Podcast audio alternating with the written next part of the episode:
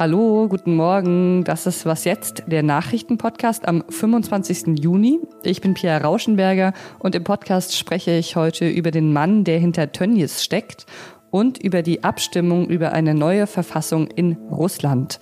Erstmal gibt es aber die Nachrichten. Ich bin Anne Schwedt, guten Morgen. Im Rechtsstreit um das Unkrautvernichtungsmittel Glyphosat in den USA hat sich der Bayer-Konzern mit den Klägern auf einen Vergleich geeinigt. Bayer sagte zu, bis zu knapp 11 Milliarden Dollar zu zahlen, um die laufenden und mögliche künftige Verfahren beizulegen. Damit wären etwa drei Viertel aller Klagen vom Tisch. Die Kläger waren gegen Bayer vorgegangen, weil Glyphosat angeblich krebserregend sei. Eine Einigung gab es auch bei der Lufthansa, nämlich mit der Flugbegleitergesellschaft UFO in der Frage, welche Sparmaßnahmen es geben soll, um die Folgen der Corona-Krise zu bewältigen. Nach Angaben von Lufthansa sind Einsparungen von über einer halbe Milliarde Euro bis Ende 2023 vorgesehen. Daran gekoppelt soll es einen Kündigungsschutz von vier Jahren geben.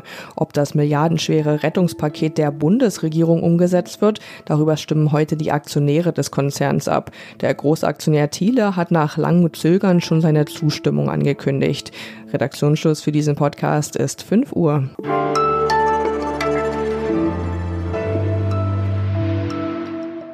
Ein Stück Wurst auf dem Brot ist schön, zumindest wenn man nicht vegan oder vegetarisch lebt. Die Arbeitsbedingungen dahinter sind dafür oft miserabel. Mehr als 1500 Mitarbeiter des größten deutschen Fleischkonzerns Tönnies haben sich mit dem Coronavirus infiziert. Weil bei Tönnies viele Menschen aus Rumänien arbeiten, hat der rumänische Botschafter gefordert, dass die Arbeits- und Lebensbedingungen der Mitarbeiter besser geschützt werden müssen. Wer steckt denn eigentlich hinter diesem System? Wer ist dieser Clemens Tönnies? Über den Aufstieg und womöglich den Fall des Herrn Tönnies möchte ich jetzt mit meinem Kollegen Hannes Leitlein sprechen, der mit den Menschen vor Ort gesprochen hat. Hallo Hannes. Hallo Pia. Erstmal, wer ist dieser Clemens Tönnies? Das ist ein ähm, einflussreicher Mann. Äh, Clemens Tönnies ist der Unternehmer, der bekannt geworden ist mit Fleisch, Leiter und äh, Chef des Unternehmens, das gleich genauso heißt, äh, ein Familienunternehmen, das klein angefangen hat in Reda Wiedenbrück äh, bei Gütersloh. Gütersloh ist jetzt bekannter geworden, weil das der Kreis ist, in dem das Unternehmen sitzt und der ganze Kreis jetzt unter Lockdown ist. Also der hat irgendwann angefangen, Schweine zu schlachten und inzwischen beschäftigt er 7000 Leute. Und er hat in der Region auch relativ viel Einfluss, oder? Ja, das kann man so sagen. Das äh, Verhältnis der Leute da in der Region ist sehr ambivalent. Einerseits ist Clemens Tönnies ein alter Bekannter, der ist da aufgewachsen, der kennt viele Leute, äh, der sitzt im Schützenverein, der hat die Stadthalle gesponsert, der hat ein Stadion gebaut, wo die Leute natürlich gerne hingeht, gehen, ähm, gibt Familienfeste auf dem Werksgelände und ist natürlich auch Arbeitgeber und Mieter etlicher äh, Wohnungen im Kreis, wo dann eben diese ganzen Leute auch wohnen, die bei ihm arbeiten. Aber würdest du sagen, trotzdem ist er jetzt mit diesem Skandal quasi eine Spur zu weit gegangen für ihn? Könnte das jetzt seinen Thron ins Wackeln bringen? Auf jeden Fall. Also ähm, natürlich ist noch nicht gesagt, was, wie er sich da jetzt äh, verhält und wie er sich rauswindet. Das Unternehmen geht ja in die Offensive, versucht jetzt quasi schon, bevor die Gesetze geändert werden, zum Beispiel die umstrittenen Werksverträge abzuschaffen zumindest teilweise für Teile des Unternehmens und versucht da irgendwie sich jetzt quasi schon gut zu stellen. Aber man merkt, das habe ich jetzt vor allem in den Gesprächen mit den Leuten vor Ort gemerkt, da ist schon ein Knacks. Also die Leute sind echt sauer, ähm, weil sie natürlich quasi jetzt mit betroffen sind von dem, was jetzt Lockdown genannt wird, also die Einschränkungen Bisher war das einfach ein Unternehmen im Kreis, auf das man stolz war, weil es natürlich Umsatz gemacht hat, weil es den Kreis bekannt gemacht hat, weil Tönnies auch eben viel Gutes äh, im Kreis gemacht hat mit dem Geld, das er hat und da viel Einfluss ausgeübt hat. Aber jetzt trifft es eben die Leute direkt und Bisher hat es eben nur die Mitarbeiter getroffen, die ja in weiten Teilen aus Rumänien und Bulgarien kommen. Das scheint die Leute im Kreis bisher nicht so sehr gestört zu haben. Jetzt, wo sie selber betroffen sind, sind sie sauer. Aber würdest du auch sagen, dass äh, Clemens Tönnies quasi auch direkt verantwortlich ist für die Bedingungen, unter denen die Menschen dort arbeiten? Natürlich, also er ist der Unternehmensleiter, er ist, er trägt die Verantwortung und deswegen ist er jetzt auch quasi in seinem Familienkreis schon umstritten. Es gibt so eine Fehde, die er mit seinem Neffen äh, schon seit Jahren ausficht. Der Neffe hat jetzt auch direkt die Chance genutzt und greift an. Von daher, da sieht man, dass jetzt quasi nicht nur von außen Clemens Tönnies umstritten ist als Firmenchef, sondern auch intern es da Kämpfe gibt. Und Inwiefern er haftbar gemacht werden kann für die Misere jetzt, das wird sich natürlich zeigen. Es gibt schon Erste, die natürlich fordern, dass er quasi für die Kosten, die dem Kreis da jetzt entstehen, ähm, aufkommen muss. Aber die lassen sich ehrlich gesagt ja auch nur schwer beziffern. Also allein die ganzen Schulen, die geschlossen werden, der, der Betrieb ist zu. Was wird mit den Zulieferern, ähm, die jetzt auf ihren Schweinen sitzen bleiben? Das Unternehmen ist für 20 Prozent des Fleisches in Deutschland verantwortlich. Ähm, das muss man sich mal vorstellen, welche Massen da äh, jetzt quasi übrig bleiben. Vielen Dank, Hannes, erstmal soweit. Sehr gern.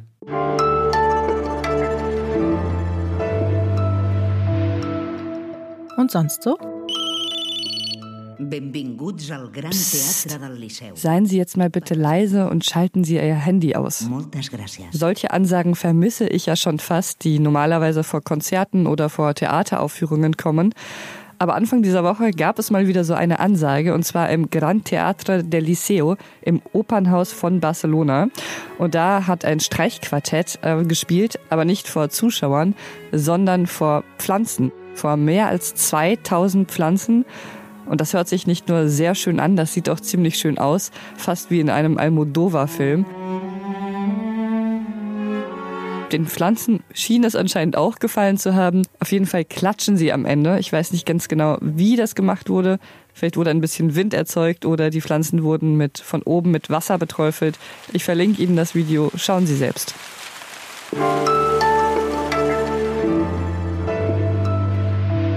In Russland darf ab heute abgestimmt werden. Es geht um eine neue Verfassung, die unter anderem die Wiederwahl Putins betrifft, den Präsidenten. Und bis zum 1. Juli werden die Menschen in Russland zu den Urnen gebeten. Wobei gebeten ist fast untertrieben. Russische Medien berichten sogar darüber, dass die Behörden mit einer Lotterie und Millionen von Gewinnen locken, um die Menschen zum Wählen zu bewegen. Darüber möchte ich jetzt mal sprechen mit Julia Smirnova, die äh, ist freie Journalistin und hat mehrere Jahre in Moskau gelebt. Hallo Julia. Hallo Pia. Über was genau soll denn da abgestimmt werden? Es geht um ein ganzes Paket von Verfassungsveränderungen. Es geht um die Fristen von Putin. Äh, Putin ist jetzt schon seit 20 Jahren an der Macht. Das ist seine vierte äh, Amtszeit. Und ihm soll auch erlaubt werden, äh, im Jahre 2024 nochmal zu kandidieren. Aber außerdem wird es auch über äh, viele andere Veränderungen abgestimmt, äh, unter anderem über den Staatsrat, über einen Mindestlohn aber die Russen dürfen nur einmal Ja oder Nein sagen. Das heißt, die können entweder das ganze Paket ablehnen oder dem ganzen Paket zustimmen. Das heißt, wenn jetzt die Mehrheit der Russen das ganze Paket ablehnt, dann heißt das dann, dass Putin nicht nochmal Präsident werden kann? Theoretisch ja, obwohl äh, die praktische Wahrscheinlichkeit eher gering ist. Wieso? Erstens zeigen die Umfragen, dass es eine leichte Mehrheit dafür ist, äh, diesen Veränderungen zuzustimmen. Äh, und die Behörden tun jetzt alles dafür, um die Anhänger zu mobilisieren. Und die Wahlbeobachterorganisationen sprechen auch schon darüber, dass, dass Menschen unter anderem auch dazu gezwungen werden, abzustimmen. Wie werden die dazu gezwungen? Es gibt einen Bericht in der Nova Gazeta darüber, dass Lehrerinnen und Lehrer von Schuldirektoren gezwungen werden, dass es denen gesagt wird, dass sie äh, abstimmen sollen. Es gab auch Berichte darüber, dass, dass auch Unternehmen dazu gebeten werden, dass ihre Mitarbeiter unbedingt an, ähm, an der Abstimmung teilnehmen. Putin ist ja seit 2000, seit dem Jahr 2000 an der Macht, ähm, also seit 20 Jahren, aber zuletzt sinken eigentlich seine Umfragenwerte. Ähm, wie hat sich denn die Corona-Krise auf Putins Stellung, auf Putins Beliebtheit ausgewirkt? Seit dem Beginn der Pandemie sind seine äh, Umfragewerte gesunken. Laut einer Umfrage des Meinungsforschungsinstituts Levada liegt jetzt seine Zustimmungsquote bei 59 Prozent. Das ist viel niedriger als zum Beispiel noch vor der Krim-Annexion. Gleichzeitig kann man nicht sagen, dass seine Umfragewerte so gesunken ist, dass die Mehrheit von Menschen gegen Putin ist. Mhm. Glaubst du denn, dass die Wahlen fair ablaufen werden? Ich habe jetzt äh, mit der Wahlbeobachterorganisation Golos gesprochen und die haben große Zweifel daran. Ähm, die befürchten, dass äh, die Pandemie und die Quarantäne äh, als Anlass genutzt wird und dass die äh, Fälschungen leichter macht. Äh, die Abstimmung dauert eine ganze Woche. Äh, die Menschen können auch zu Hause abstimmen. Sie können in Moskau und Nizhny Novgorod elektronisch abstimmen. Und die Wahlbeobachter machen sich große Sorgen, dass diese Abstimmungsformen nicht kontrollierbar sind und dass dabei ziemlich viel auch gefälscht werden kann. Und ganz einfach. Danke, Julia. Danke dir. Und das war was jetzt für heute Morgen. Wenn Sie uns schreiben mögen, dann richten Sie Ihre E-Mails bitte an wasjetzt.zeit.de. Heute Nachmittag geht es weiter hier mit dem Nachmittagsupdate. Bis dahin alles Gute Ihnen. Tschüss.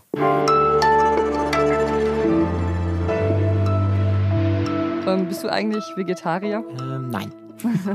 Und überlegst du dir nach solchen Fällen manchmal, dass du es werden könntest? Auf jeden Fall, ständig. Ähm, ich bin äh, lustigerweise selber mit einem Onkel, äh, der Metzger ist, aufgewachsen und habe als Kind so ähm, Wurstdosen mit Edding beschriftet. Also ich bin äh, mitten im, in der Metzgerstube quasi äh, groß geworden.